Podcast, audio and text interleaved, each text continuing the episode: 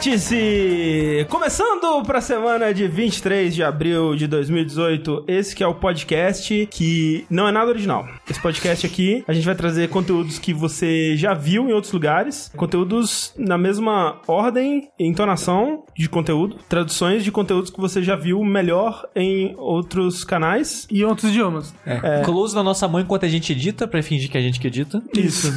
É, Tá o sushi batendo teclas aleatórias. Por exemplo, o meu amigo Eduardo Sushi, Eu. ele recentemente produziu um conteúdo muito similar da Palmeirinha, que é uma cozinheira é, renomada, mas não tão boa quanto o Sushi, que fez um conteúdo super original. Exato. Porque afinal de contas, quem assiste um programa de 1980? Exa- é, Assim, eu, queria, até hoje em dia, mas é copia antiga. eu queria dizer que, falando da Palmeirinha, que aquela foto dela com o Chris Pratt é excelente. Salvou Sim. a vida de todos. Por que, que os dois se encontraram? Porque ela deu brigadeiro pra ele comer. Ah, porque a, a Palmeirinha é uma entidade do Brasil, né? Sim. Exatamente. Mas faltou o amiguinho dela que fica com ela, o fantoche. Faltou o Guinho, né? O Guinho, que é, acho que é o Guinho, cara, assim. o que fala, faca, olha, a faca.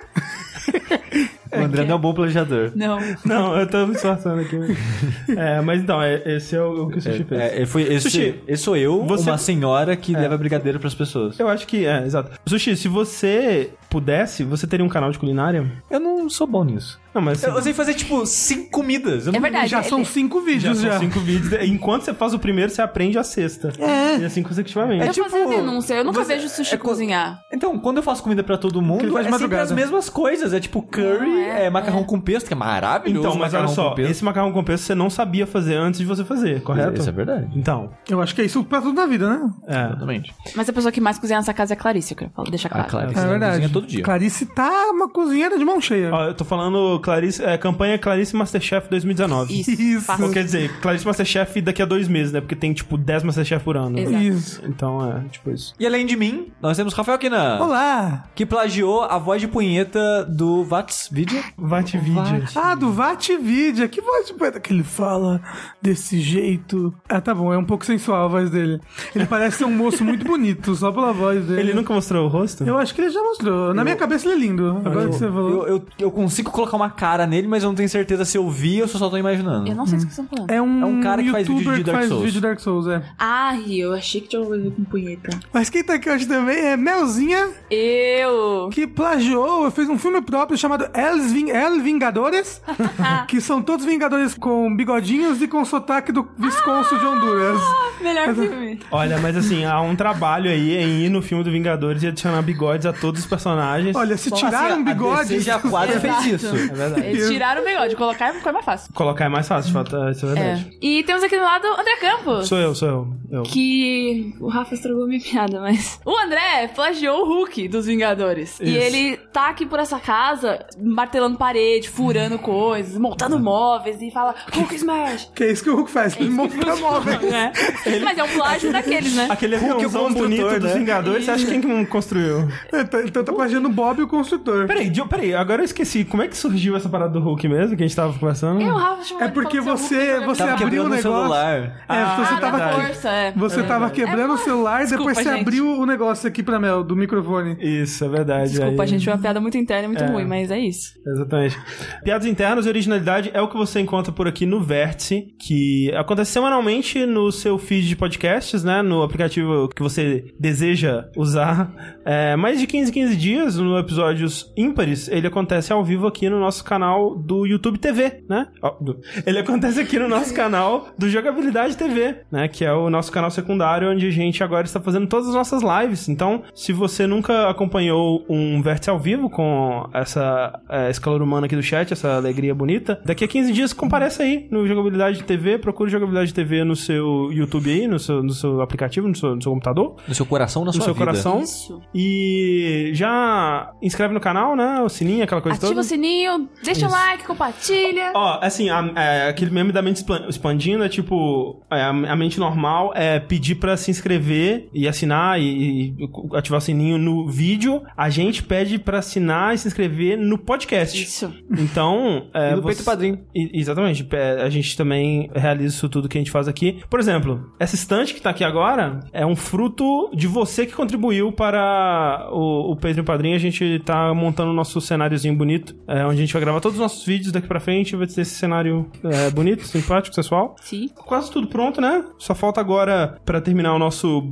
estúdio barra é, cenáriozinho, só falta colocar espuma acústica em algumas paredes aqui. A gente vai colocar um pouquinho de espuma acústica. E também, assim que o Kabum co cooperar, a gente compra uma câmera melhor também. É, vamos torcer pra ter pro- promoção o quanto antes. Então, se você gosta do que a gente faz por aqui, se você quer ver esse tipo de conteúdo é, continuar para todos sempre amém, você pode ir lá no patreon.com.br jogabilidade ou no padrim.com.br jogabilidade fazer sua contribuição a partir de um dólar, um real por mês, que já ajuda para caralho. Se você não puder ou não quiser, ou seja lá por que motivo você não contribuir, você pode espalhar a palavra. Se você gosta do jogabilidade, fale pro seu amiguinho, pro seu amiguinho, pro cachorro, gato, papagaio, que a gente fica muito feliz. É sempre bom é, receber feedback de ouvintes novos, né? Pessoas que estão nos descobrindo e começando a acompanhar. É muito legal sempre que a gente atinge novas pessoas, a gente fica muito feliz e a gente fica muito feliz por você que tá aí desde o, sei lá, 2011, 2008 talvez. Meu Deus, como você faz isso com a sua vida? Desculpa. Mas fico feliz que você esteja fazendo isso e fico feliz que você esteja aqui, porque nós vamos falar das notícias dos últimos 15 dias. É isso aí. André, notícia triste que aconteceu nessas últimas semanas foi o cancelamento do Terraria Otherworld. Ah, que era pra ser uma espécie de sequência do Terraria. Você gosta bastante de Terraria. Gosto e eu acho que Terraria é relevante, né? Porque ele é um jogo que vendeu muito bem, né? Terraria vendeu mais de 20 milhões de cópias. Ele é um jogo que é, ele é muito bom. Inclusive, se um dia fizerem é, Joga com o meu jogo, alguém, alguém aqui vai jogar Terraria. Já fique, já Então, fiquem não vamos atentos. não, né? vamos Acabou sim. assim. É, que eu acho que foi dois episódios mesmo, acho que a gente atingiu o, o- o patamar ali que a gente queria. o André do Hearthstone tá fechado. É, É. tranquilo, gente. Aí, então, e o time que fez Terraria, é, da Relogic, ele é um time bem pequeno, né?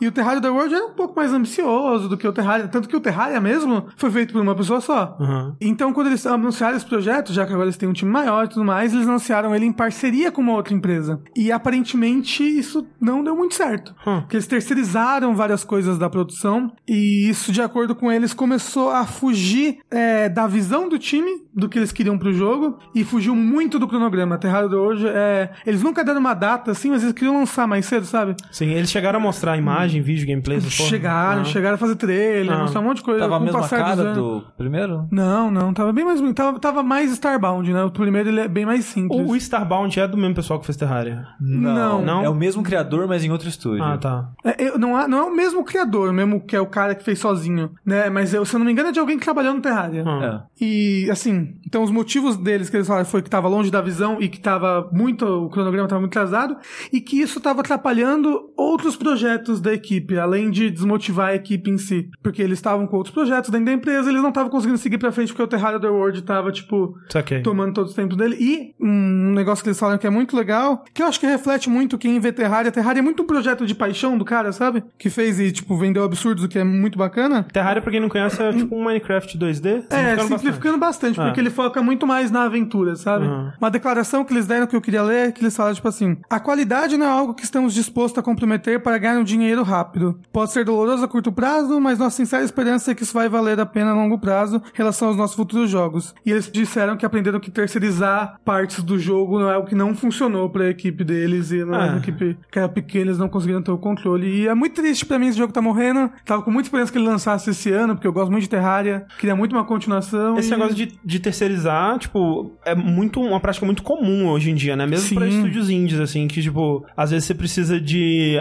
algum tipo de, de expertise que você não tem no seu time e você não vai contratar uma pessoa pra fazer isso e é, às vezes é mais barato você ir a um estúdio que se especializa em, em 3D ou se especializa em captura de movimentos, né? Por exemplo, o Hellblade, que não deixa de ser um jogo indie, eles é, terceirizaram a captura de movimentos, no fim das contas, né? É, não, na verdade, eles é, terceirizaram o escaneamento corporal, né, da personagem, no fim das contas. É que eles tentaram começar fazendo uma, uma solução meio é, gambiarra lá e no fim das contas eles terceirizaram. Os jogos da, do Supergiant, toda a parte 3D deles, né, que é, que é pré-renderizada, né, tipo, o personagem, eles fazem é, um, um modelo 3D é, pré-renderizado e depois eles desenham por cima desse modelo 3D. Isso é tudo feito fora do estúdio, né, que eles não têm esse... ou Pelo menos não tinham, né, até o Transistor não tinham. Mas não deu certo pra eles, por que será? Eu acho que é porque eles terceirizaram alguma coisa de desenvolvimento de programação, porque, tipo, eles estavam que o fio do jogo não, Não tava era do jeito só que eles arte. queriam. É, não era Ah, só arte. Entendi, entendi. E também, talvez a equipe não tava a par da qualidade que eles queriam também. né?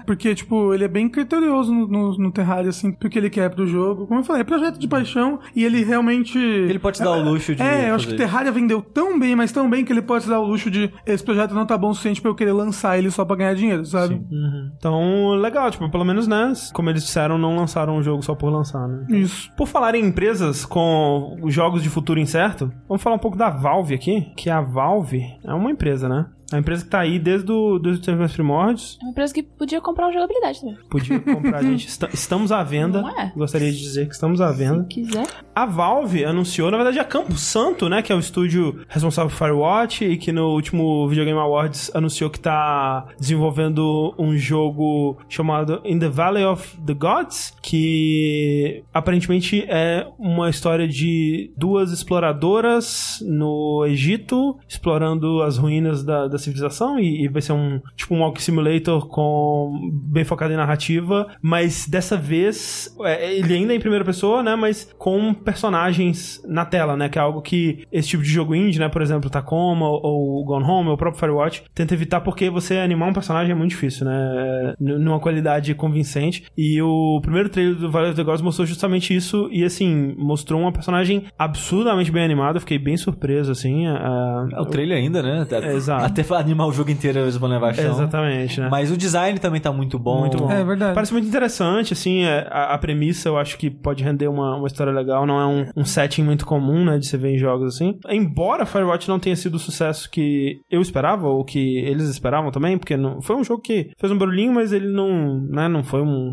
não fez um bafafá, nem nada. Os 12 funcionários da Campo Santo estão agora trabalhando na Valve, né, a Campo Santo foi adquirida pela Valve, o que é muito louco quando você para pra É pensar. bem louco. Isso é tipo assim, assim- quando que você esperaria que algo assim fosse acontecer? Pois é, especialmente no estado atual da Valve, porque né, já faz anos que a Valve não lança jogos novos e, e especialmente não jogos single player novos. Mas quando você para pra pensar na história da Valve e quando você para pra pensar também na- nas declarações que eles deram recentemente, né, sobre voltar para lançar jogos e esse tipo de jogo e, e- e tudo mais, né? Como eles disseram, eles passaram alguns anos aí investindo fortemente em hardware, investindo fortemente na plataforma do Steam, investindo fortemente em ganhar dinheiro pra caralho vendendo chapéu, né? Porque é importante também. Mas quando você olha pra Valve de antes disso, né? Ela é uma empresa que se você tirar Half-Life, que foi uma criação, a primeira criação dela, né? E que ela fez a sequência 2004, todos os outros jogos foram jogos adquiridos de outros estúdios, de outras equipes, de outros modders, né? O Team Fortress é isso, Counter-Strike é isso, Dota é isso, Portal é isso, Left 4 Dead é isso. Literalmente todos, todos eles, a Valve viu uma equipe fazendo um, um trabalho legal, um- uma equipe com pessoas talentosas, com ideia da hora, contratou essa equipe, é, ajudou a desenvolver o jogo, né? ajudou a finalizar ou, ou, sei lá, começar né? o jogo de outra forma. Por exemplo, o Portal não era Portal, né? Ele era Narbacula Drop, né? Era um, era um projeto de faculdade e tal. E aí transformou em Portal, eles desenvolveram lá e foi lançado como um jogo da Valve. E é o que eles vão fazer com o the Valley of the Gods. O pessoal da Campo Santo é, disse numa declaração no site deles que eles vão continuar desenvolvendo o In the Valley of the Gods. É a equipe inteira que foi contratada, né? Não é tipo o Sean Veneman e, e mais alguém só. É todo mundo. E eles vão continuar exercendo os mesmos papéis que eles exerciam. Basicamente, o trabalho deles vai continuar meio que igual, mas agora dentro da Valve, né, dentro dos escritórios da Valve. Então, eles estão fisicamente se mudando para Washington. Eles ainda vão continuar trabalhando com o nome Campo Santo? Então, isso não ficou claro, mas eu acho que não. Porque eles disseram isso, tipo, In the Valley of the Gods continua, mas como um jogo da Valve. Então, quando lançar In the Valley of the Gods, eu acho que o logo que a gente vai ver na abertura vai ser o carinha com a válvula na cabeça. Nossa! É. Mas assim, aí o que a gente pode esperar é que ele pode, vai ter mais investimento. Com certeza, imagino que E sim. talvez ambições que a equipe teve que podar por causa É. de orçamento e tudo mais, elas possam atingir agora. É, não dá pra saber nem, tipo, há quanto tempo isso tá rolando, sabe? Talvez o jogo ter esse nível de qualidade de animação ou, ou tudo mais já seja uma parceria que eles estavam trabalhando Escondido. escondido antes disso. É. Talvez esse seja um negócio que já tá rolando por- nos bastidores há algum tempo. No texto do site eles falam que as negociações estão rolando há alguns meses, né? Aham, É, então se fosse Então só eu acho que o meses- jogo começou por conta própria e agora É, tá é, indo eu pra é mais provável mesmo. É, E assim, Hum. por quê? Qual o interesse da Valve em querer comprar, contratar Uhum. essas 12 pessoas? É porque é primeira pessoa.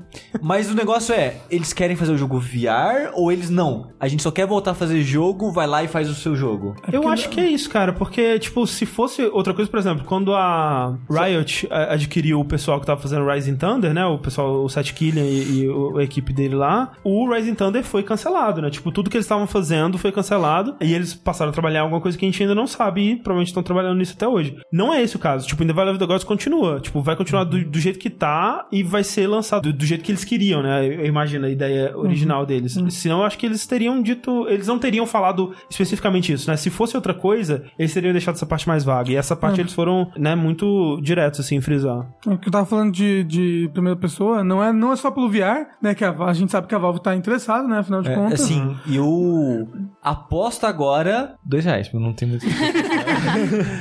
Que vai sair em VR. Que vai sair em também. VR. É, eu acho que é possível, é, não tem porque... Mas o, o meu mas- problema é que jogos em VR que você tem que andar, eles deixam as pessoas enjoadas, né? É. E, tipo, hoje em dia. É, e, e eu não sei, parece um jogo. Eu, não sei, realmente. Eu, eu diria que é possível, mas eu não diria que é provável. Porque quando você vê essa- essas cutscenes, né? É claramente uma câmera mais cinemática, assim, onde ela tá, é, Você tá passando por assistindo. cutscenes, né? E aí tem a mão do personagem fazendo animações. Acho que isso não entraria, ficaria muito bem VR. Eu realmente acho que eles só querem voltar a, a publicar esse tipo de jogo, sabe? E eles viram no estúdio uma, uma promessa e a Valve.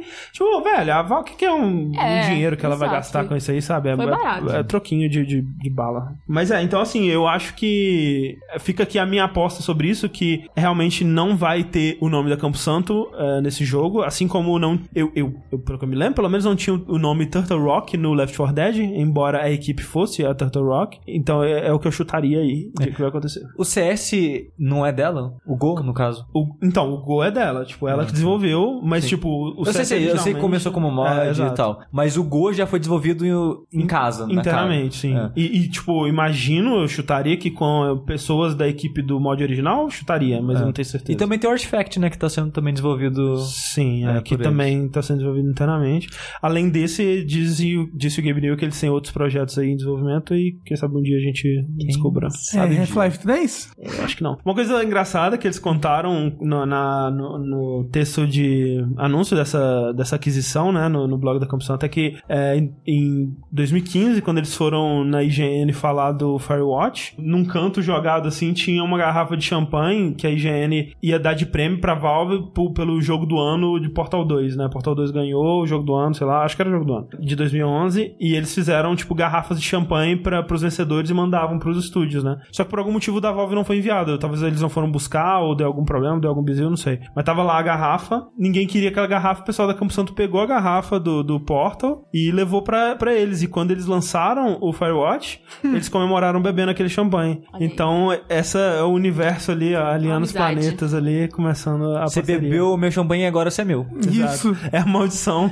Não, do- foi do só de champanhe. vingança. Eles, na verdade, vão fechar a Campo Santo agora, A Valve deixou de propósito lá, esperando alguém beber, pra quando a pessoa beber, se comprar. Isso é comprar e fechar. de- Exatamente. Do mal. É isso aí. Mas enquanto a Valve esteja talvez voltando a se focar em experiência single player, alguém que está desistindo desse tipo de experiência, né, Mel? Pois é, eu, eu sou uma grande fã do single player. Eu não gosto de multiplayer. Porque É eu jogo aí. mal e eu não gosto de jogar com outras pessoas. Eu também. Tamo, eu tamo, quero- tamo junto. Eu não gosto de atrapalhar. É, é, esse, esse que é o Não é? lance. Eu, não, eu não quero que as pessoas dependam de mim e fiquem desapontadas depois. Exatamente. E o Call of Duty Black Ops 4, que vai ser lançado em outubro desse ano, Exatamente. e vai ter um eventinho em maio agora, pra gente saber mais informações. Eita porra. É, é- é rumor, né? Mas vazou por aí que não vai ter o modo campanha single player. E- esse é confirmado. Não, eles falaram que é rumor ainda. Não, ainda é começou. Ainda ruim. Ainda é Não, rumor. eu achei que tinha começado como um rumor e tinha sido confirmado. Ainda não foi confirmado, Não. porque o jogo ele vai ser revelado dia 17 de maio, né? 17 de maio. Mas, tipo, quando entraram em contato com a Activision pra falar sobre eles, não falamos sobre rumores, né? É, tipo, não comentamos sobre rumores. e Espera 17 de maio. É, o que eu tinha entendido da história e das pessoas falando é que isso já estava sendo confirmado, o que não tinha sido confirmado era o motivo de não ter o single player. Isso, que aí o que tava sendo o boato era de que ele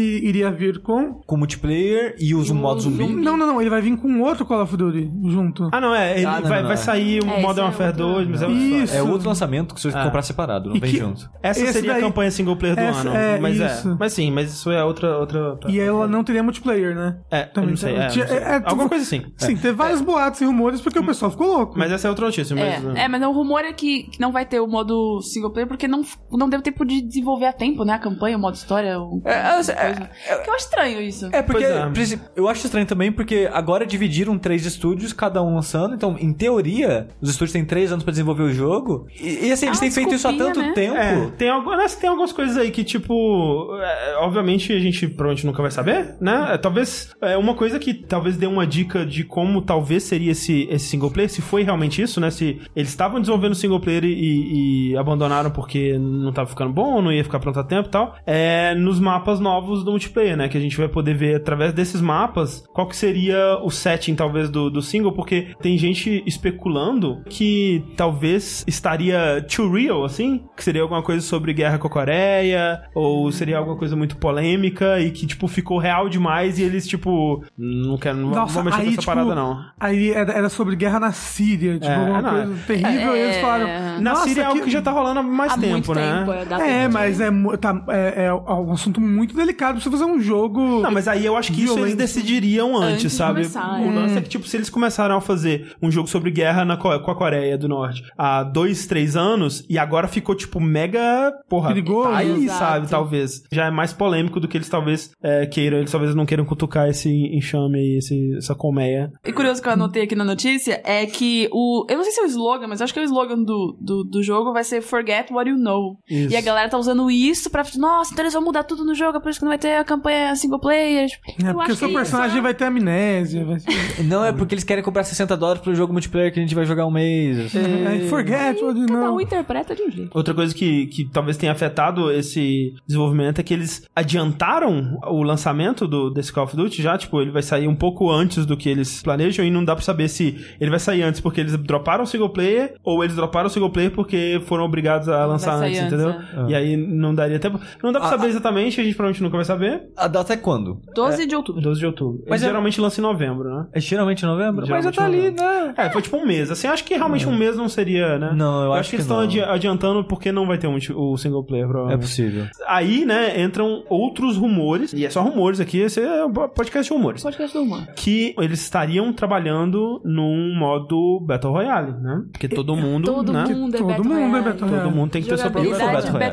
Royale. Eu- é, dentro de mim tá rolando um Battle Royale. As, as 100 células que o André tem, só tem 100. Só tem 100. Elas estão lutando até só uma sobreviver. Vocês vão ver eu, eu reduzindo a uma célula até o final desse vértice aqui.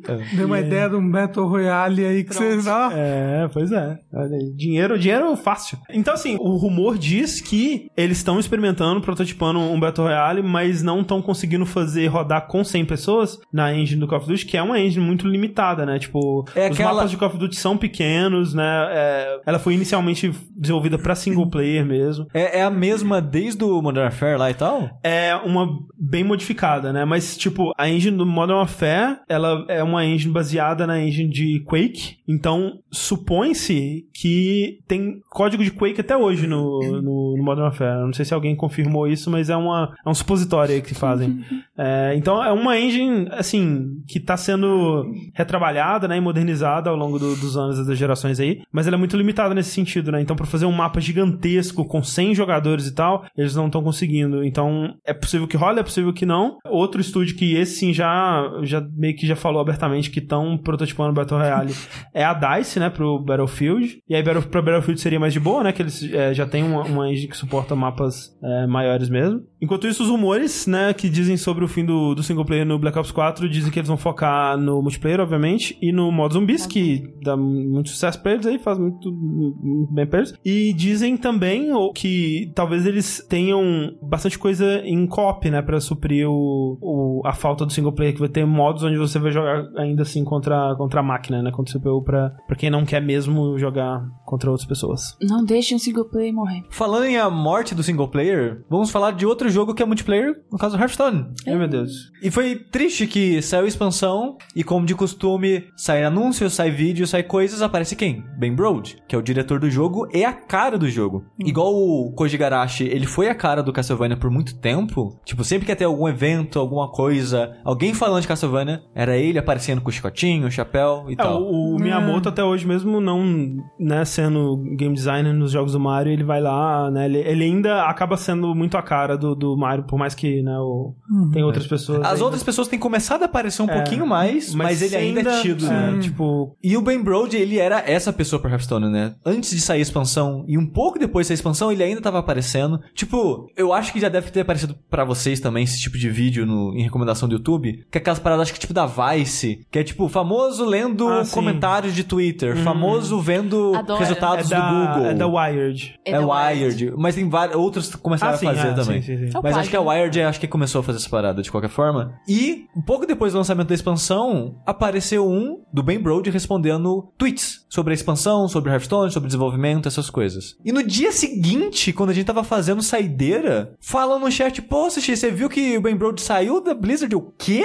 Tipo, ontem eu vi ele falando do jogo. Ele ficou triste com os twitteiros. Olha o que o É. Twitter fez. É verdade. Parabéns. É muito triste porque ele parece um cara bem brode, né? E apesar da piada do, do Rafa de falar que ele é Brody, de, de brother, ele é muito lembrado do quão carismático ele é nas paradas que ele aparece. E a risada dele, principalmente, virou um meme das pessoas que jogam Hearthstone, da comunidade. A risada dele. Ele é uma personalidade muito forte e querida pela comunidade, carismático e tal. E perder ele é meio triste, sabe? Eu não sei o quanto isso vai afetar o desenvolvimento do jogo. Tipo, nesse vídeo da Wired que eu comentei, ele já falou que os próximos três. As próximas três expansões já estão meio que em desenvolvimento. Tipo, a, a próxima já tá em fase, tipo, final. A próxima próxima já tá quase completa as cartas. E a terceira daqui já estão discutindo e criando as cartas, sabe? Então já tem uma parada bem desenvolvida já pra próxima pra esse próximo um ano aí. que São três expansões por ano, no caso. Então ele meio que já deixou um terreno preparado por um bom tempo aí. Mas mesmo assim, não dá pra saber o, o quanto vai impactar o jogo. Ele não tá mais presente lá. Tanto que, cara, Hearthstone cresceu tanto que tem acho que três times desenvolvendo o jogo simultaneamente. É, no- na, na carta de despedida que ele postou no- nos fóruns da Blizzard, ele fala, né, que tipo, tipo, óbvio que ele vai falar isso, né, mas ele fala que, não, porque ah, o jogo tá em ótimas mãos, é uma equipe de mais de 80 pessoas, tá tudo certo, gente, não precisa, né, é, se desesperar, porque vai continuar tudo do jeito que vocês gostam e tal, a minha saída, tipo, eu fui, né, importante pra criar isso aqui, Sim. mas agora já tá, já é uma máquina bem, bem, como se diz? Lubrificada. Lubrificada. É isso. Mas você diria que ultimamente o Hearthstone ele vem se enfraquecendo ou ele tá forte, firme? É, é ondas. Tem expansão que a- acerta, tem expansão que erra. Tipo, a melhor fase da história de Hearthstone, meio que um consenso entre a maioria dos jogadores, foi o começo do ano passado, que foi com Angoro. Que essa realmente foi uma expansão muito foda. Foi tão foda que, tipo, eu não cheguei a, a comprar, né? Fazer pré-order nem nada dos pacotes, que sempre tem uma promoçãozinha, né, de pré-order. Mas ela foi tão boa que eu voltei a jogar o jogo depois de um bom tempo parado. E a próxima expansão que anunciou, eu fiz pré-order. De tão empolgado que eu tava com o Angoro. Só que a expansão seguinte já deu uma. Tipo, uh, já deu uma ponta assim de qualidade. O pessoal já começou a ficar meio. É, não tá mais tão legal assim, né? Os decks já estão ficando. É porque o Angoro foi muito bom, porque toda classe tinha um deck muito bom. Então tava meio balanceado, sabe? Tava quase que ao ideal, que a, todas as classes estão meio por igual. Não tem um deck que tá destacando pra caralho. Na próxima expansão já ficou assim, sabe? Tipo, tem um deck que, sei lá, 50% das pessoas estão jogando, já fica meio chato. Você tá sempre enfrentando os mesmos decks, blá blá blá blá blá. As mesmas estratégias, né, no final dos contos. Exato. Então a comunidade começa a ficar desmotivada, para de fazer streaming do jogo, ou com- para de jogar essa parada de você cria o deck pra jogar arena, que são decks criados meio que na hora. Rola aí esportes, assim? Rola, você tem bastante campeonato, campeonato, e né? tal. É é bem forte até o cenário de esporte de Hearthstone. Mas eu fico triste por perder essa personalidade, na verdade. Porque, tipo, não vai ter mais ele nos vídeos. E sabendo que ele saiu, isso provavelmente era planejado há um bom tempo, né? Que Uhum. dentro Você não decide isso da noite pro dia, né? Exato, né? Então faz sentido porque desde a última ou penúltima expansão, os vídeos era ele e mais uma ou duas pessoas. Se pré-acostumando. Pra ir já ir acostumando com as outras pessoas e tal. Aham. E desde a última expansão, eles têm lançado o modo single player junto com as expansões, as cartas novas. E o modo single player dessa sai essa semana que a gente tá gravando agora. Hum. Então, quando saiu o primeiro vídeo falando, ah, vai ser assim o modo single player, não foi com ele, foi com os outros dois caras Entendi. Que revezavam com ele. Então eu falei, ok, faz sentido. Tipo, já estão tirando ele mas dos você tinha suspeitado de alguma coisa? Não, eu só pensei, ah, estão colocando mais gente Mais pra ficar pessoa. só uma pessoa. Sim, sim. E é triste porque os outros dois caras não têm naturalidade nenhuma Ah, com as câmeras, cara. Ah, tipo, com o tempo, né? é, você vê os caras, tipo, um deles, ele tenta ser engraçado, mas ele consegue. Ele parece um tiozão tentando ser engraçado. É tipo eu. Tipo, Rafa. A- Aí é meio cringe, cara. Tem o outro que ele é mais novinho, que se não me engano, ele, ele acho que é o líder do, do grupo single player. Ele não consegue, cara. Ele, obviamente, ele tá tremendo de nervoso e lendo o teleprompter coitado. assim, sabe? Tadinho. E, tipo, os comentários dos vídeos é sempre, cara, tipo, o que você tá fazendo, É, sabe? Tipo, ele obviamente tá lendo as pessoas falando que é cringe e tal. Que bosta. Ah, é meio triste, não. então, perder essa personalidade dos anúncios, dos vídeos e tal. Ele anunciou o que ele vai fazer agora? Não, não. Então, Ele- é esse que é o lance, né? Tipo, ele falou que ele vai é, fundar uma nova empresa e que provavelmente eles vão fazer jogos, mas nada anunciado ainda, né? Nenhum, nenhum plano anunciado. E, e a carreira dele é um, é um pouco de se inspirar, assim, porque ele começou como tester na, há 15 anos atrás na Blizzard. Testando Warcraft 3. E, eventualmente ele começou a subir de, de ranking, entre aspas, pra narrar partidas de esporte, pra é, comentar eventos e coisa do tipo. E depois vira o diretor de Hearthstone. É. Caramba. Tipo, ele, eles apostaram nele, o cara foi lá, pegou a chance e fez um jogo. É, 15 né? anos da empresa, né? Sim, e é muito louco que Hearthstone tá em desenvolvimento desde 2008, cara. É. É muito impressionante isso. O jogo saiu a, que acho que em 2014, É. quando ele saiu oficialmente, Caraca. foi bastante tempo de desenvolvimento. É, os jogos da, da, da Blizzard ficam muito tempo, né? Geralmente. Testar pra caralho até dar certo, né? Porque saiu, foi um sucesso da porra e teve a segunda explosão de card games depois de Magic. E ele tendo começado a carreira como tester, ele deve ter pego bem, bem pesado nessa Isso, parte. né? Exato. sim. É louco que agora tudo virou card game Tudo e agora virou, tudo vai né? virar Battle Royale. Battle Royale do Até ser o game. Battle Royale do card game. Battle Royale de card games. Sem cartas numa mesa. Isso. é isso que ele vai fazer na empresa dele, um Battle Royale de card games. Nossa, Isso. O que o Sushi tá dizendo então, Rafa, é que Hearthstone foi lançado como um jogo muito polido, ao contrário do hardware do Nintendo Switch. Ok, eu aceito. É, assim, você não, não- Bem, o que aconteceu Eu tive que me André- esforçar aqui, dá licença. É, pro André se forçar desse jeito, gente, é que hackearam, por assim dizer, o Nintendo Switch. O ROM de boot do Switch conseguiu ser acessado. Isso foi, inclusive, mostrado, né? Primeira vez por dois hackers, o Fail Overflow e a Kate Temik. Ela, inclusive, então, documentou todo esse processo, mostrando em vídeo no YouTube, então, que é justamente pra, não só, não pra ensinar também, mas pra, tipo, mostrar quase que educativo, né? Sim, eles falaram que entraram em contato até com a Nintendo pra Isso. mostrar as brechas, É, essas que a coisas. ideia Isso. do hacker não foi, ah, hackear de zoeira, pra mostrar as brechas. Né? Não, e também porque existe uma comunidade muito forte de homebrew, né? Sim, sim, sim, sim. E- É, é que, tipo, é, é, esses caras aí, os dois que vieram a público com essas informações, tipo, na verdade esse exploit, né, essa, a, a forma de desbloquear, entre aspas, o, o Switch, esse exploit já era conhecido há bastante tempo, já era conhecido há alguns meses aí, talvez até mais tempo, porque na verdade é uma falha da, da Tegra, né, da Tegra X1. Isso, é, é uma falha, na verdade, do chipset da Tegra. Não, é- não é uma falha De hard- de, de- de de software, software, né? é É uma falha do hardware. Isso. Ou seja, é uma falha que a Nintendo não consegue patear. Ela poderia, e isso tá sendo né, discutido se ela já tá fazendo isso, mudar os chips dos- das próximas levas de Switch. Que é o que vai acontecer com certeza. É. Porque, tipo, quando você vê, por exemplo, PSP ou, ou os primeiros P- PS2, né? Eles eram uns modelos que você conseguia desbloquear com mais facilidade. E em revisões futuras eles vão tirando essas vulnerabilidades. E obviamente a comunidade vai descobrindo outras. E, e, Uhum. no fim das contas é uma corrida que meio que não dá muito pra ganhar, né? Até o, o PS3 que demorou pra caralho, hoje em dia já, já é desbloqueado É, e tal. no caso, o Switch, tá, eles mostraram ele rodando Linux já, né? Isso, é.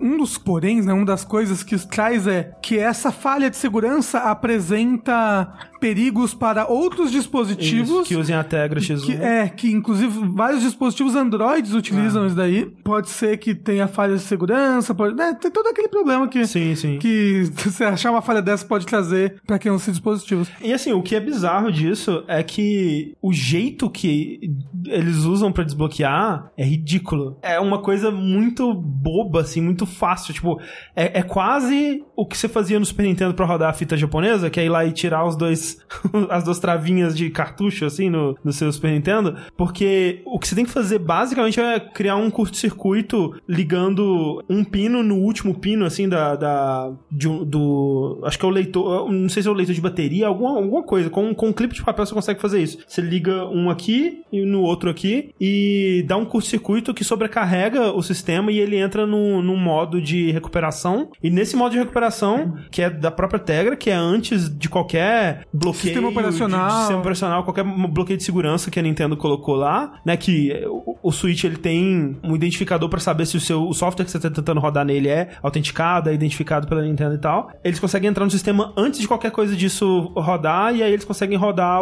qualquer coisa que eles quiserem, né? Então vai desde sistema operacional tipo Linux que eles fizeram até obviamente jogos piratas, né? E, e homebrew e tal. Ainda não tem, mas eventualmente. É, a- a- com eles conseguirem acessar o ROM da boot, é um passo pra eles conseguirem ah, burlar o sistema operacional Isso, do tá Switch aberto, né? Tá aberto e- completamente. e começar pirataria. O que é ruim muito pra jogos online, É, né? total, é. Que você acaba podendo ter softwares que fazem. Che- faz eh, fazem cheat. cheat. Fazem. Como é que eu falo? Mods, né? Tipo. É, mas tipo, alterações é, e- alterações legais em jogos Isso, online sim. competitivos. E assim, esses caras que, que vieram à tona com essa informação, aparentemente eles já estavam é, em contato tanto com a Nvidia quanto com o Google, né? Por causa de aparelhos Android que usam isso, quanto com a Nintendo, com essas informações de algum tempo. E se eu não me engano, é uma coisa que esses tipos de hackers meio white hat, né? Que eles estão tentando fazer o bem assim, eles costumam fazer que é tipo, a gente vai te mostrar a vulnerabilidade, se você não fizer nada a respeito, a gente vai a público com ela. E parece que foi isso que rolou, né? Sim. E eles tiveram que fazer isso mais rápido do que eles queriam, na verdade, porque outro grupo, muito mais mal intencionado, começou a ir a público mostrando ferramentas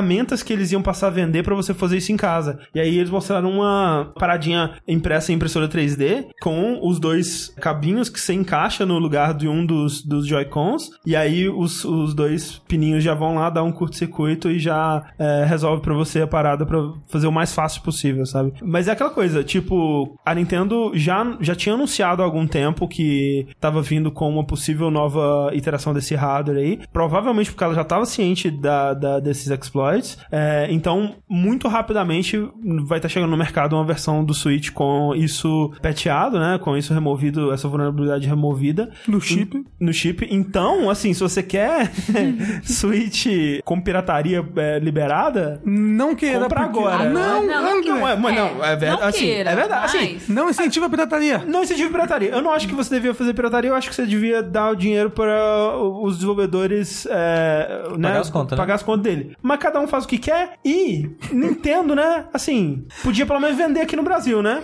Olha, Podia, fato. podia não custar 350 reais um jogo, né? Um- De aí, né, fato, você tem um ponto. Eu, eu não incentivo, mas é difícil julgar quem decide fazer também. Então, Nintendo me ajuda a te ajudar. Falando em Nintendo, André, vamos falar um pouquinho da rival dela. a grande Sega? rival, a grande a rival. grande rival. Até hoje. Até hoje. Por pouco ela não vence essa guerra. Ainda vai vencer. A, a SEGA vai voltar. Você vai ver. Vai voltar ao topo. A SEGA recentemente teve o SEGA Fest no Japão. Lá ela anunciou algumas coisas, algumas interessantes, algumas a gente já sabia. Uma das coisas que a gente já sabia, no caso, é do Yakuza Kiwami 2. Eles falaram mais um pouquinho lá, lançamento no ocidente e os Blubbles. Sim, comprem. Enche o cu do Yakuza Team de dinheiro para continuar lançando isso no, no ocidente e traduzido quanto antes. Por favor. Outra coisa que eles anunciaram foi o remaster do Shenmue 1 e 2. Juntinhos, né? Num pacote só, que é Ex- muito bom. Exatamente, chamado Shenmue 1 2. Chamou, chamou um e dois. Que vai sair pra PC, PS4 e Sony. Sim. Que, né, quem quer Shenmue tem Shenmue aí, né?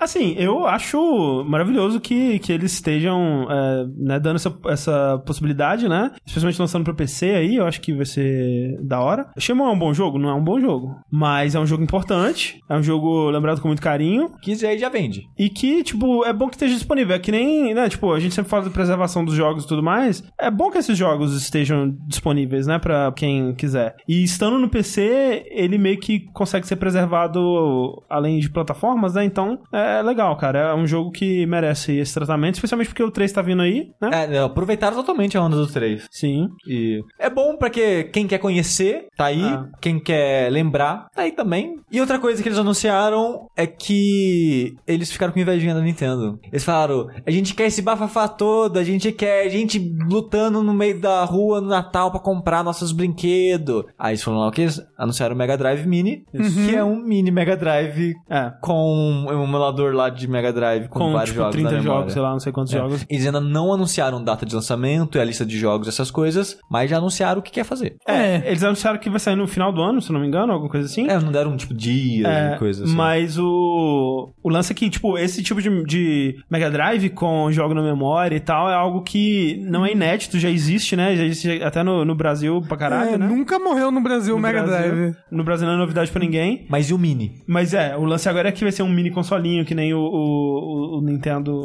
A Nintendo tá Fica tão bonitinho quando é pequeno. É. Mas você pode comprar o normal, o Mega Drive normal aqui no Brasil de É, dá, boaça. dá pra comprar um normal e serrar ele no meio, aí vira um É. Mega Drive Mini. Mas.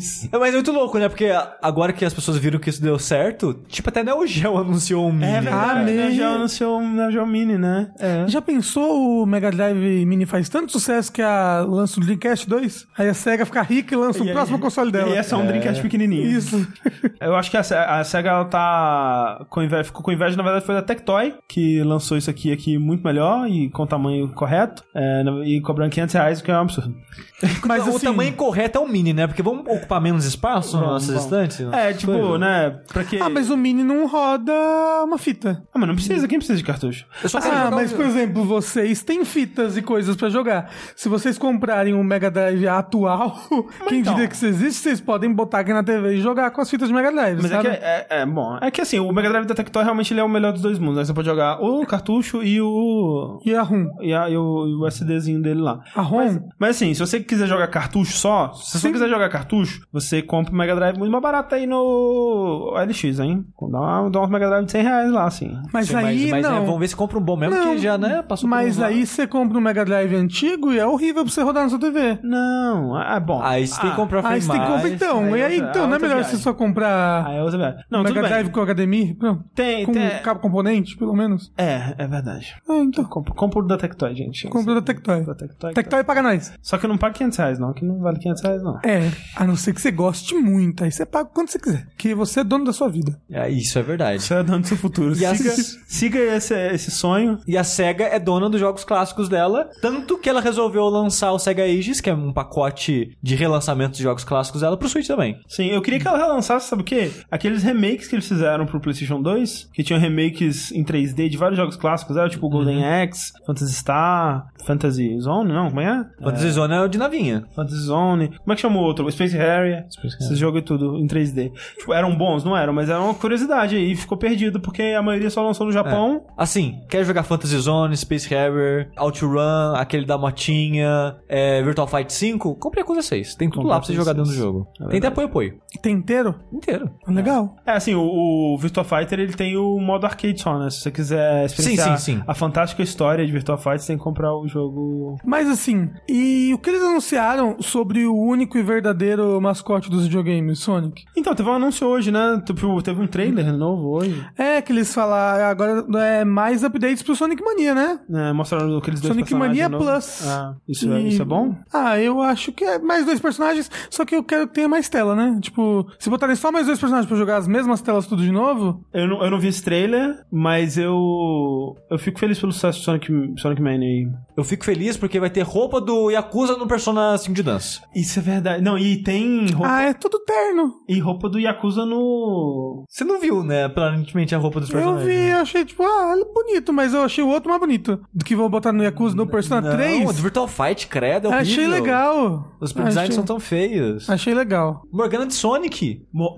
Morgana de Ah, tá, Sonic. Morgan Sonic ficou legal. Tá aí um conceito. Eu, eu- Mas pera, isso é só pro de dança? Não vai sair no 5, não? Isso? Não, A é só de dança. Que loucura. Cara, o Ryuji tá com a roupa do Ryuji, do Yakuza. Olha aí. Olha aí. Só fiquei triste. Quem que ficou com o Majo foi a. Foi a. Foi a Anne. É, foi isso que eu fiquei triste. Eu também fiquei um pouco...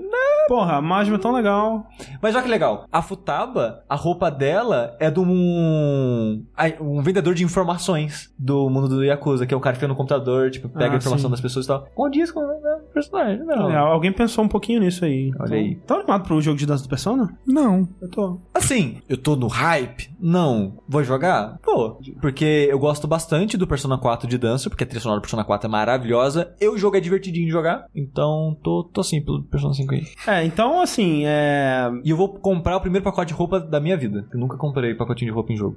É, alguns diriam, Xi, que você comprar um pacote de roupas num jogo é análogo a trapacear nesse jogo. Mas é só. Mas você não consegue pegar sem, sem isso, então, então não atrapassa. A não ser que você, tipo, é, tenha como pegar normal no jogo e você compre, aí atrapassa. É, Não, não ultrapassa. Aí é dinheiro. É, você diria que o dinheiro atrapassa da vida real? É, o cheat da vida real? É, assim, é, geralmente, geralmente eles estão fazendo assim, né? Porque no, no 4 Dance All Night tinha roupinha pra você desbloquear ou era só Os dois. Tinha roupinha pra blo- desbloquear com dinheiro do jogo e roupinhas exclusivas de dinheiro de verdade. Ah, tá, ah, tá, entendi. Então, tipo, tem como. Tem como você. Colocar um pouquinho dos dois. Um pouquinho dos dois de cada. De cada... É porque as roupas que você compra com dinheiro interno, tipo, roupa de praia, é, roupa de inverno, de verão e variações assim. Entendi. É. Quem também tá trapaceando no jogo tudo aí é o nosso amigo Billy Mitchell. Que, como a gente comentou num vértice anterior, ele foi pego trapaceando em todos os seus eh, principais scores de, de Donkey Kong, né? Ou pelo menos a maioria deles. Como a gente comentou também, então não vou, não vou contar toda a história aqui de novo, porque já, já falamos sobre isso num, num vértice anterior, mas se você quiser saber mais sobre a história do Billy Mitchell, é, é o filme King of Kong, né? O documentário King of Kong, conta muito da saga dele ali pra manter o seu lugar como o recordista número um do, do, do Donkey Kong, enfrentando o seu arqui-rival da época, o Steve Wiebe, que hoje em dia acho que ele não compete mais com o Donkey Kong, foi fazer coisas mais úteis da vida, provavelmente. Só que, através de análises frame a frame e de como um, um arcade gera a imagem do Donkey Kong, como o emulador o MAME gera a imagem, a mesma imagem na tela, descobriram que os recordes mundiais contribuídos a ele foram feitos usando uma máquina modificada, né? uma máquina com MAME. Isso é problemático porque com o MAME você consegue fazer save state, né, e modificar a, o, o do jogo, né, o, a, a aleatoriedade dele para ter uma, uma run perfeita ali com que vai te dar mais pontuações melhores e tudo mais. E não dá para saber se isso foi feito ou se ele tava jogando honestamente ali no MAME, que é uma emulação perto o suficiente do arcade para meio que não ter muito problema, especialmente hoje em dia, sabe? Hoje em dia, inclusive, se o Mitchell tivesse feito isso, ninguém teria pegado ele, pelo menos dessa forma, porque hoje em dia o meme gera imagem idêntica, assim, é da mesma forma que o arcade era. né? Eles foram melhorando pra ficar cada vez mais próximo do, do original. Mas o fato é que, por ele estar no meme, intenção boa provavelmente ele não tinha, né? Então fica difícil de acreditar que nada foi feito ali. Então eles decidiram, depois de investigações, né? E foi engraçado que o pessoal da Twin Galaxies, que é a, a, a empresa, a, a Organização. organização que, que mantém recordes de é, arcades, né? Eles pegaram investigadores não relacionados com essa história toda pra investigar o, o que estava acontecendo. E o Billy Mitchell também contratou um- uma, uma pessoa pra falar: Não, esse- vou contratar um cara aqui que ele entende do que tá falando, ele vai limpar meu nome, vai ser tudo foda. Todo mundo concluiu que ele realmente trapaceou e, e, e tava usando meme. Tipo, o cara que ele contratou falou: Não, você tá, tá, tá mentindo, cara. É. Assim, em defesa levemente do Billy Mitchell, o vídeo não prova que ele trapaceou, Exato, é prova isso que que ele usou o meme e possivelmente trapaceou, porque afinal de contas ele mentiu que tava no meme. Por que ele mentiu que tava no meme? Isso. É, Ah, então. então fica nessa, fica essa fumacinha aí. Tipo, O lance é que existem categorias pra quem joga no meme, só que elas são separadas, né? Das categorias principais de arcade, que era a que ele queria competir, porque, tipo, é a categoria real, né? A categoria verdadeira. É, e por ele não ter é, dito que ele tava no meme, as pessoas desqualificam ele e, e essa coisa toda. E aí, então, ele teve todos os recordes dele excluídos da Twin Galaxies, ele foi banido da Twin Galaxy, ele não, ele não vai poder nunca mais enviar recordes pra Twin Galaxy, e também os recordes dele do Guinness foram removidos. Inclusive, é, recordes de outros jogos. Por exemplo, ele foi o primeiro jogador também a conseguir o, o- o primeiro jogo perfeito de, de Pac-Man, né? Que é quando você chega na, na fase 255 e aí o jogo não, não- Tipo, você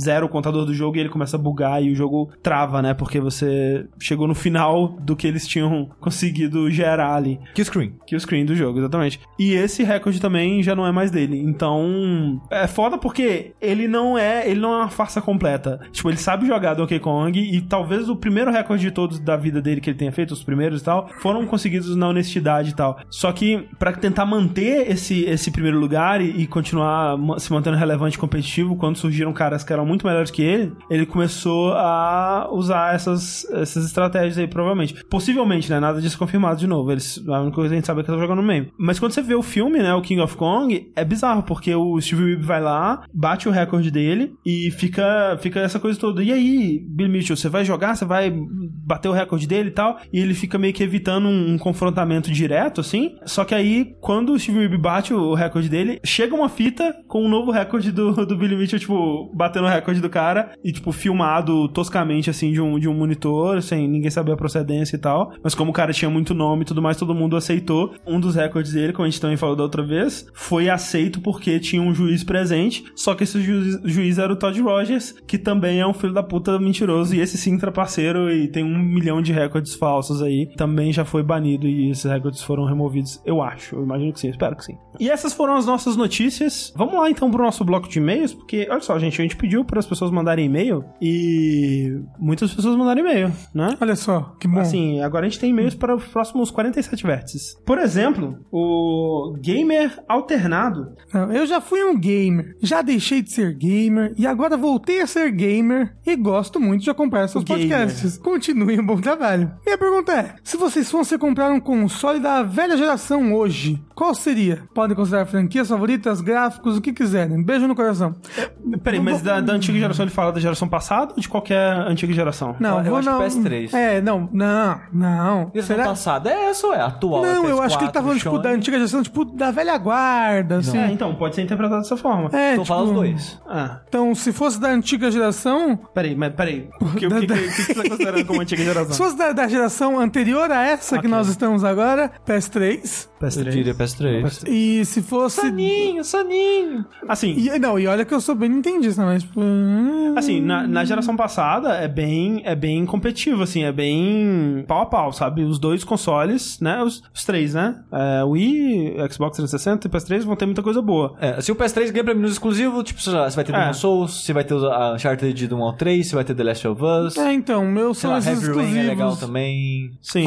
É, eu, eu não ligo tanto assim pros exclusivos da, da, É, tipo, da Microsoft, tipo Halo, Gears of Gears. não. Não ligo muito. É mas- porque a gente não é o público, né, desse tipo de jogo. Sim. Não é um tipo de jogo que nos, nos alcança. Mas se for contar de todas as gerações aí da vida, eu diria um Super Nintendo, cara. Eu acho que é um dos melhores consoles aí que você poderia comprar. Console velho, É, tem bastante jogo bom mesmo. bastante jogo Mas bom. assim, eu diria PlayStation que a nostalgia de ter crescido jogando mais PlayStation que Super Nintendo indicaria PlayStation. Eu diria Nintendo 64, Ah não, Rafa, pelo amor de Deus. porque tem muito jogo que eu amo Nintendo 64, olha, bola. Mas são tão poucos. Assim, ó, para pra pensar. Mas- Compra o PS2, que o PS2 roda jogo de PS1. É, se pensar estrategicamente aí, tem que comprar o PS2. Ai não, então eu vou pegar o GameCube, que acho que é um dos meus consoles mais nostálgicos aí. Aí tá de sacanagem, mano. E ele tem aquele negócio que você bota embaixo que você pode jogar jogo de Game Boy Advance também, nele. É verdade. E pegar o. jogar o joguinho do, do Tingle do Wind Waker. Isso. Próximo e-mail aqui diz o seguinte: Oi, André Sushi, Rafa, Melissa Pereira, ele fez questão de escrever o nome completo, e todos os agregados da equipe barra família jogabilidade. Tudo bem? Tudo bem. Me chamo Taigoara, homenagem a um músico relativamente famoso da década de 80. Podem, podem pesquisar. Você pesquisou, André? Não pesquisei, mas eu acredito na palavra dele. Sou advogado aqui em Londrina, no Paraná, e fiz e recentemente me tornei apoiador de vocês no Padrinho. Muito obrigado. Muito obrigado. Fiz com gosto porque gosto bastante do trabalho de vocês. Aliás, parabéns. Além do escritório, também dou aulas em faculdades da região e sempre escuto o Vértice e outros podcasts nas viagens. E aqui ele passa um tempo falando sobre mudança, né? Da nossa mudança. Ele também teve, passou por mudança recentemente.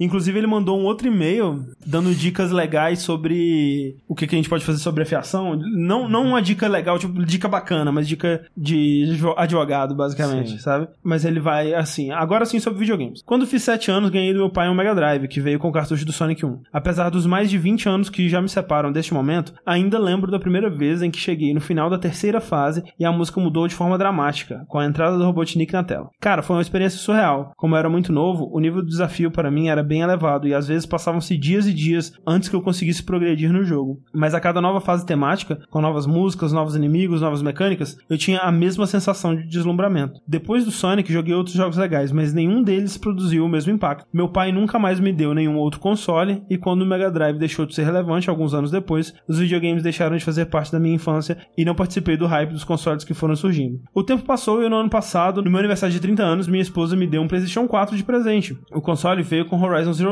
E depois de décadas experimentei de novo aquele mesmo deslumbramento da infância. Fiquei fascinado com o jogo. Já joguei algumas outras coisas depois dele, algumas muito boas, como The Witcher 3, Metal Gear Solid 5, Uncharted Lost Legacy, e outras nem tanto, como Destiny e Final Fantasy XV. Mas de novo, nenhuma me causou o mesmo impacto. Por isso achei um absurdo quando vocês cogitaram deixar o Horizon de fora da lista dos 10 melhores de 2017. No entanto, refletindo um pouco a respeito disso, cheguei à conclusão de que minhas experiências com Sonic Horizon foram especiais pelo momento e contexto em que os joguei, e não necessariamente pelos jogos em si, embora acho realmente excelente. E vocês, tiveram alguma experiência assim com algum jogo que tenha marcado muito, não pela qualidade do jogo em si, mas pelo contexto, momento, expectativa, alguma circunstância? Um grande abraço e obrigado por produzirem um conteúdo tão bacana. Muito obrigado a você por esse e-mail super legal. É, é difícil dizer que jogo impactou a gente além do que iria impactar de outra maneira, porque eu consigo pensar, sei lá, Journey, que me impactou muito na época, até fiz tatuagem do jogo, mas ao mesmo tempo é um jogo mega elogiado, então Sim. acho que não foi só o momento, né? O momento intensificou um pouco, mas não foi só isso.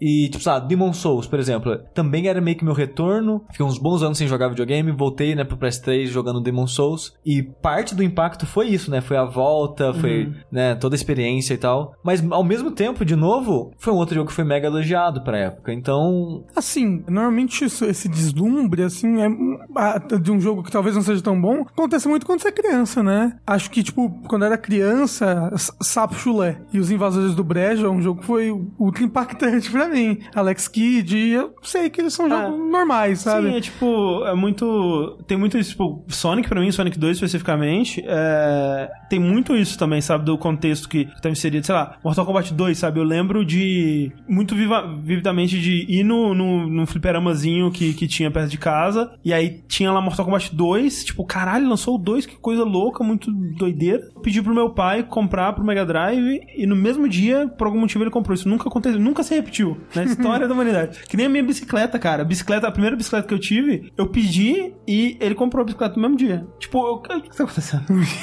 Tipo, Foram os dois momentos da minha vida onde isso aconteceu, eu fiquei muito é, impactado. Mas é, o Mortal Kombat 2 foi isso. Tipo, jogava todos os dias com meus primos e tal. E o Sonic 2 também, que tipo, eu lembro na minha casa lá de, de pro centro, que eu morava no- na- nos fundos da casa da minha avó, na verdade. Na parede da casa, pais, meu pai, não sei, ele, ele colocou uma.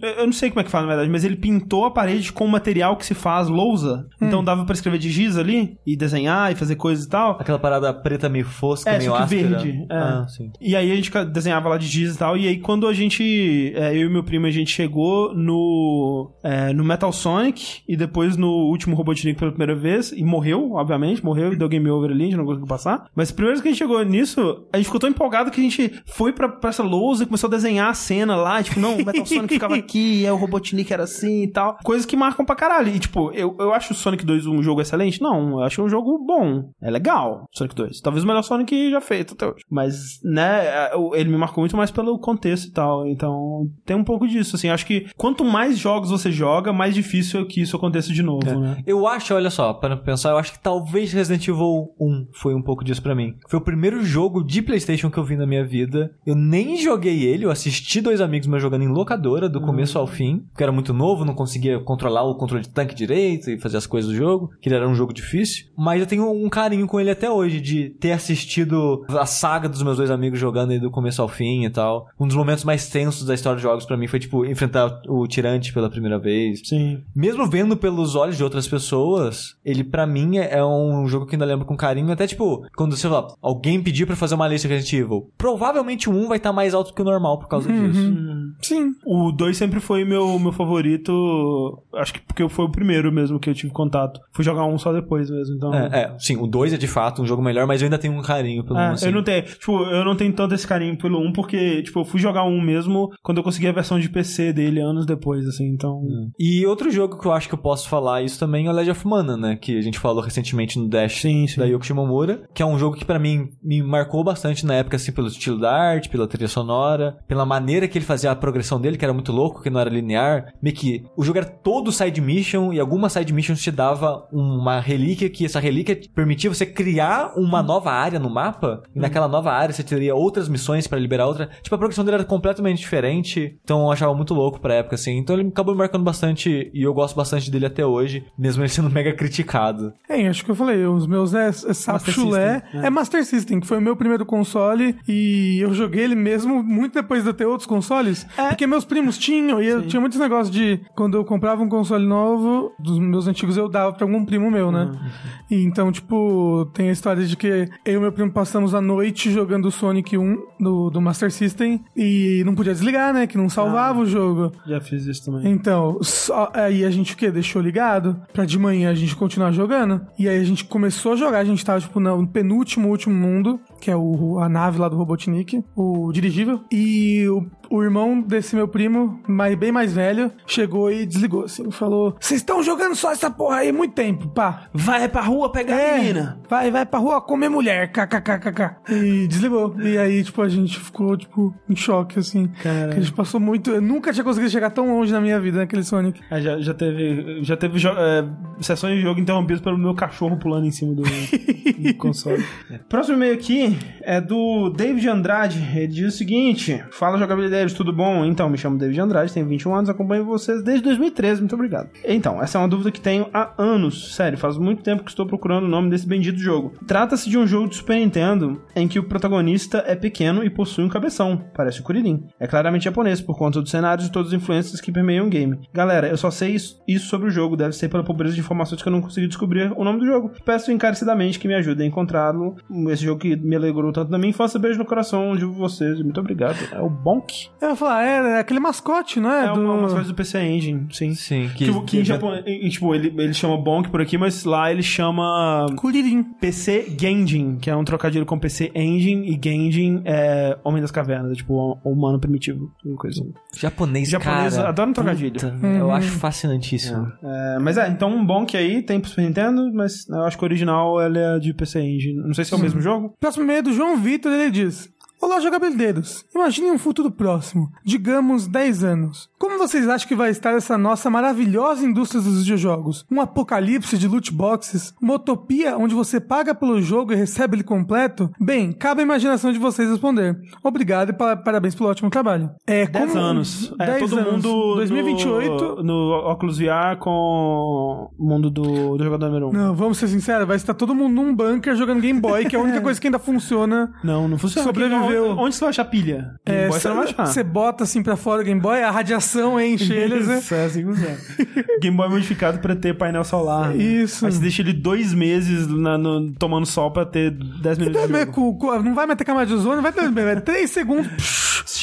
Mas olha só, o, o console que sobreviveu o Everest foi o DS. É verdade. Então talvez o o- DS em vez do Game Boy, né? É, e o DS é, é bateria, né? Se você Então, fosse pode- para um bunker, qual console você levaria? Para um bunker, Com ele eu levaria com energia elétrica. Um bunker com energia elétrica. Eu levaria o Switch para dividir e jogar com os meus amigos. As baratas. É.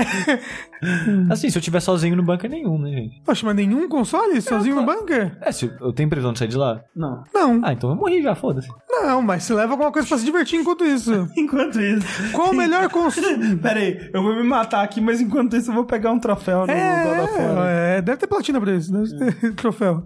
Eu amo jogos, mas eu amo ainda mais não sofrer. Mas é bom que nasce um outro braço, você já consegue controlar Sushi, melhor. Deixe de ser too real, assim. É. Vamos brincar aqui alegremente com pessoas que estão pre- pre- prevendo um futuro good vibes. Eu levaria o PlayStation 1 por causa da minha nostalgia. Ó, Como era bom aquela época. Quando não tinha baratas gigantes e radioatividade. É, o, o Ananias falou um negócio interessante, ó. Game Boy funcionando via batata. Deve ser possível ligar um Game Boy numa batata. Assim, vai ter que ser uma bela de uma batata, mas é Batatas possível. radioativas. Você mata uma das batatas radioativas que estão dominando a Terra, né? Aí você leva o corpo dela pra do seu bunker e liga o Game Boy nela. É, Dá pra farmar Pokémon até fazer 99 com todos. Assim, assim, falando sério, 10 anos, se o mundo não acabar, que- como é que vocês acham que vão estar nos jogos? Ai- Ainda vai ter Nintendo, Sony e Microsoft Ah, em vai 10 estar anos? saindo God of War 15, Call of Duty Modern Warfare 26. Não, vai estar sendo God of War 3 em 2028. Ó, eu acho que a gente vai estar com umas plataformas mais parecidas com PCs e menos console fechadinho que troca de 6 6 anos. Talvez uma coisa mais modular. Eu não lembro em qual momento isso começou a se tornar uma possibilidade, mas chegou a rolar rumores disso, né? De um console modular onde você trocaria partes dele, tipo um PC. Ah, mas também rolou de celular até hoje. Não. É. Celular mais simples, em teoria. É, eu, eu Que- acho que quem é quem continuar fazendo, que eu acho que a Microsoft daqui a 10 anos, eu não tenho certeza, porque ela tá cada vez mais focando né, nessa mescla entre PC e console, e eu não duvido que eventualmente eles façam um pulo, não duvido. A Sony eu acho que ela vai continuar arriscando, pelo menos mais duas gerações nesses próximos 10 anos eu acho que ela arrisca, porque É. tá dando certo pra Mas ela. você acha que em 2028 já- vai ser tipo Sword Art Online? Não, não, não. Eu- Não, assim, pra ser realista, eu acho que os jogos eles vão continuar evoluindo. Tipo, a gente vai ter provavelmente jogos em 8K, esse tipo de coisa assim. Mas eu acho que, tipo, 8K vai ser novidade, sabe, daqui a 10 anos, sabe? Tipo, vai ser a, próxima coisa que tá vindo. É, é, daqui a 10 anos a gente vai estar no meio pra fim da próxima geração com jogos ficando 4K, sabe? Eu acho que, tipo, talvez os consoles mudem. Porque, tipo assim, a gente fala 10 anos como se fosse muito tempo, mas tá aí, né? Então, assim, eu acho que os consoles talvez mudem pra eles conseguirem fazer essa coisa de meio de geração mais fácil, né? De, de você trocar uma coisa aqui outra ali, mas com certeza com essa obsolescência planejada já como tem no celular, pra eventualmente você ter que trocar, né? Quando eles lançarem a, a próxima coisa. Mas eu acho que os jogos mesmo vão ser meio que a mesma coisa. Talvez na próxima geração a gente. a- na próxima geração, na verdade, eles vão estar usando muito do poder de processamento pra conseguir gerar o 4K nativo e tudo mais. Então, Eu espero inteligências artificiais mais fodas também. então mas eu acho que não, sabe? Porque, tipo. Tipo o menininho conversando com você pelo Kinect ali? Porque, tipo, pra, eu acho que pra isso começar a, a rolar, você poder usar o a programação, tipo, o poder de processamento pra esse tipo de coisa, o gráfico tem que se tornar uma coisa meio que atingir um patamar que isso não tá afetando tanto mais a, a performance do jogo, sabe? E aí sobra o poder de processamento pra esse tipo de coisa. Mas eu acho que isso nunca vai ter fim, sabe? Porque, É. tipo, lembra quando no, na época do Senhor dos Anéis, lá em 2000, 2001, aquele CG era a coisa mais incrível É, do fala, mundo? nós alcançamos o top do CG. Nunca vai Sim, ser tipo. Não é. Hoje a gente vê é feio. Exato. O, tipo, o CG ele continua evoluindo pra cada vez mais realista e não para, sabe? Então eu acho que o console vai seguir a mesma linha, assim. Se pro CG a gente não tá satisfeito, pro gráfico do jogo, do gameplay, ainda não vai tá, sabe? É, pois é. Mas eu acho que não vai estar muito diferente essa tecnologia, eu só esperava que tivesse retrocompatibilidade, sabe? Tipo num Xbox, sei lá que nome, ou num PlayStation. Bem que o Xbox já tem bastante. É. Eu, eu gostaria, no caso, então, que a Microsoft continuasse com esse suporte de retrocompatibilidade e a Sony abraçasse, sabe? Porque é, é, é um saco, cara, ter que ficar mantendo todos os consoles da sua vida pra conseguir jogar os jogos. Sim, sim. Então, para fechar os e-mails, temos aqui um do Robson Lima. Ele começa: Boa noite. Boa noite. Considerando que estamos bem próximo da E3, quais são as expectativas para o evento? Quais jogos sequências querem que sejam anunciados? Em relação a plágio, qual a opinião de vocês em relação ao assunto, tendo em vistas que dois youtubers relativamente grandes, Pense Geek e Matheus Wang, estão sendo acusados disso e como isso afeta como criadores de conteúdo? Interrogação. Abraça tudo. Continue É, feliz. muita, muita pergunta. Pera, vamos, vamos, Ele, ele fez duas perguntas. vamos focar na E3 primeiro. É. E3, expectativas e jogos. Eu quero, porém não quero ver The Last of Us 2. Bem, você não vai ver. Eu acho que é melhor não ver. Melhor tomar, mas, eu- né? mas eu vou ver, porque, Assim, tipo, não, né? alguma coisa Ah, vai é. ter. Alguma coisa vai ter. Na E3 a gente acaba vendo tudo que passa, que a gente geralmente tá fazendo streaming e tudo mais. Sim. Eu acho que vai rolar um, um Cyberpunk, se tudo der certo. Eu acho que não vai ter Cyberpunk. Isso é pra próxima geração só, Cyberpunk. É, não, vai sair para. Eu acho que vai ser tipo Zelda, vai ser pras duas, ser cross-gen. Uhum. É, talvez. Mas eu acho que ainda não vou mostrar, porque eu acho que a CD Projekt Red ela pode se dar o luxo de esperar um pouco. O que eu mais tô interessado é se a From vai anunciar alguma coisa, né? Não, é. O que eu mais tô interessado é o jogo da From, que eu imagino, eu espero, que ela mostre alguma coisa. Sim, nem que seja um nome. Exato. Nem, nem que seja Shadows Die Twice TM. E esse é o nome do jogo, sabe? Eu quero saber. Sim, é, eu gostaria que fosse o Azteca de porradaria. Vamos ver por aí. Não é, pelo trailer ali que cheio de coisa japonesa já não é. E a Nintendo, eu quero muito saber o que a Nintendo vai mostrar. Eu quero, quero que ela- se ela vai mostrar gameplay do Smash, se ela vai mostrar anúncio de personagem novo, se ela vai mostrar. Metroid Prime 4. Se ela vai mostrar gameplay de Metroid Prime 4, que quero muito. Eu acho que não, que eu acho que tá meio cedo, porque eles começaram a desenvolver o jogo há pouco tempo, né, do Metroid. É? É, bem. Eles começaram assim que mostraram, tava no começo naquela época, então acho que não tem gameplay. Talvez alguma coisa do Pokémon do Switch, talvez, se puder mostrar. É, porque em teoria vazou coisas, né, do Pokémon, então talvez dê pra mostrar algo. É. Eu quero muito ver aquele jogo lá, o Darkseid 3, mentira. Ah, Bayonetta 3 também, que provavelmente vão mostrar coisa. É, da Nintendo, o que eu mais espero é Bayonetta 3, exclusivo no caso, né? O da From Software seria esse. Sony a gente meio que já sabe que vai ter The Last of Us. Homem-Aranha já vai ter saído? Não sei quando que sai Homem-Aranha, eu acho que depois. Então provavelmente vai ter algo de Homem-Aranha mesmo assim. Ah. As minhas expectativas é sempre coisas novas. É, tipo, eu quero ser surpreendido. As melhores coisas da 3 são coisas novas. Provavelmente vai ter um trailer, um novo trailer maluco do Death Stranding, provavelmente. Provavelmente vai ter alguma coisa de Final Fantasy VII? Não sei. Não. Ah, Ghost of Tsushima, lembraram ali? Novo verdade. Ghost of Ah, é quero muito ver. verdade. Quero ver, quero ver sim. É. Gameplay, eu quero ver gameplay. Eu quero ver se aquele jogo da, da, da BioWare. É, Anthem. Isso, Anthem, eu quero ver pra onde vai esse jogo. Porque eles prometeram que não vai ter downgrade gráfico, eles falaram. mas é Destiny, então. Ah, mas sei lá, né? Se for aquele gameplay bonito que eles mostraram, eu quero É, jogar. é um jogo bonito, pelo menos. Né? É. o Márcio Pratos disse no chat, chance de um novo Splinter Cell. Provavelmente, é bem provável que, que anunciem um novo Splinter Cell, né? Que nem muita gente tá falando aí já. Ele apareceu no Ghost Recon Wildlands como personagem bônus, é tipo uma- umas missões extras que você joga com ele, alguma coisa. Eu não sei como é que é, na verdade. Mas ele tá lá no Wildlands. É addon grátis. E pra fazer esse addon, eles trouxeram o, Michael Ironside, né? Que é o dublador original do Sam Fisher, que ficou de fora do último jogo que foi o Splinter Cell Blacklist, se não me engano. Né? Colocaram um cara mais jovem pra dublar o Sam Fisher no Blacklist e trouxeram ele de volta. Tipo, eu, eu duvido que o Michael Ironside participaria disso se fosse só pra isso, sabe? Eu duvido, cara. Eu acho que ele tem coisa melhor pra fazer da vida dele. Ou não. É, falaram ali Devil May Cry 5. Sim, há boatos rolando há mais de um ano já. Então seria legal se confirmassem. Novo Bioshock, talvez o novo jogo do pessoal do da Rocksteady, né? Já, já tá há algum Sim. tempo aí já. O Medieval, o remake, remaster, É, remake. não sei se remake, remake. É possível que apareça, é mais provável. Ah, o novo remake do pessoal da, que, que, da, Blue- da Bluepoint, né? Que fez o Shadow of the Colossus. Eles disseram que eles já estão trabalhando num novo remake que é ainda mais ambicioso. E eu ouvi pessoas dizendo que pode ser Demon Souls. É. Hum. Hum. É. É, Queria, queria, claro. Mas pelo outro estúdio eu não quero, não. Ah, mas é, você vai só replicar. Assim, eles fizeram um bom trabalho Se com nem a- Shadow the Colossus. Mas, mas, É.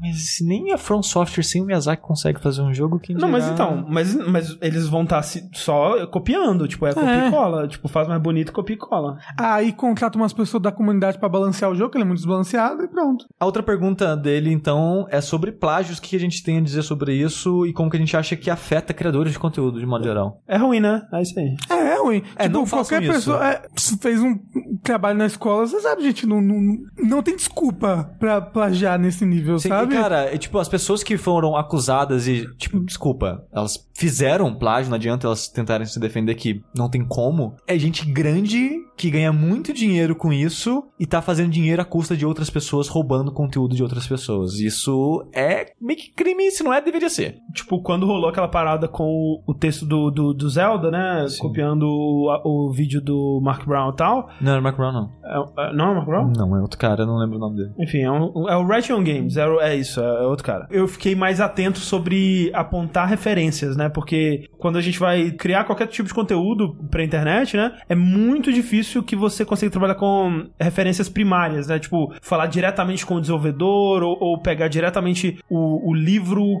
É, é muito, é muito mais comum que você se inspire, que você se baseie em um conteúdo de alguém que foi lá nessa fonte original, entrevistou a pessoa e trouxe esse- essa parada, né? É super comum você usar vídeos ou textos ou livros ou seja lá o que for como parte do seu da sua inspiração e é muito importante que você mostre, né, essa, essa fonte, né? Então, assim, o que rolou e nesse caso foi bem bem intenso porque era muito além de uma inspiração, né? Tipo, era uma Era um plágio, não era era, um uma plágio, inspiração. é- Era uma coisa de pegar o ponto A, o ponto B, o ponto C e, e repetir as piadas e repetir a estrutura e tal. Então é, é difícil e, e a resposta da pessoa quando ela foi acusada disso, né? É é pior ainda a situação, né? Então. O outro que foi acusado também é pior. Eu acho que é até pior. É, não, é, Porque Porque chega vou- a ser cômico, Não, né? Assim, Não, ele, ele roubou o vídeo das pessoas. É, você pega um vídeo de outra pessoa, bota no seu canal e fala que é seu. Bota um filtro. é. Fala, ah, não vou imitar aqui, que não vai ficar e, feio e é pra mim. engraçado que pra, tipo, não pegar pela Content ID do, do YouTube, ele às vezes coloca sons em cima da música que ele tava roubando, é, distorce a, a proporção, a dimensão do vídeo pra não aparecer, sabe? Bota um filtro cinza, um Não, filtro alguma coisa A pessoa pra... tava. sabia que ela tava fazendo errado Sim. e tava fazendo coisas, contornando aquilo pra ver se ficasse menos perceptível, sabe? Ah. Caralho, velho. É, não faço isso. Se fizer, eu gostaria que vocês fudessem. E se você fizer um cover de piano, mostre a sua mão tocando piano. Porque afinal de contas, se você tem um piano. Assim. Ou, Se- ou ou- mostra sua mão sabe é? tocando, ou mostra seu corpo enquanto você toca. Sabe o que é Não bota só a sua mão, sendo que não é a sua mão. Ou sei lá, não mostra, mas não copia. Toca mesmo e, tipo, sei lá, filma sua cara porque você quer, não sei, mas, né?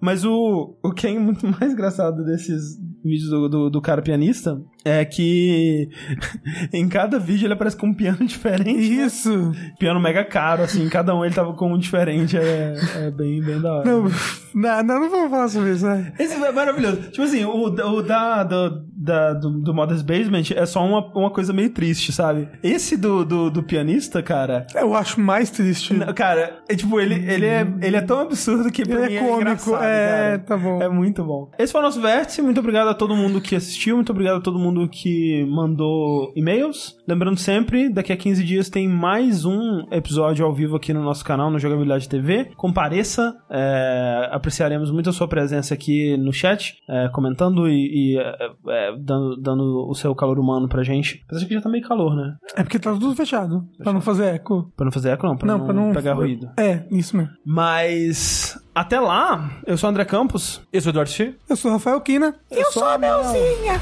e até a próxima.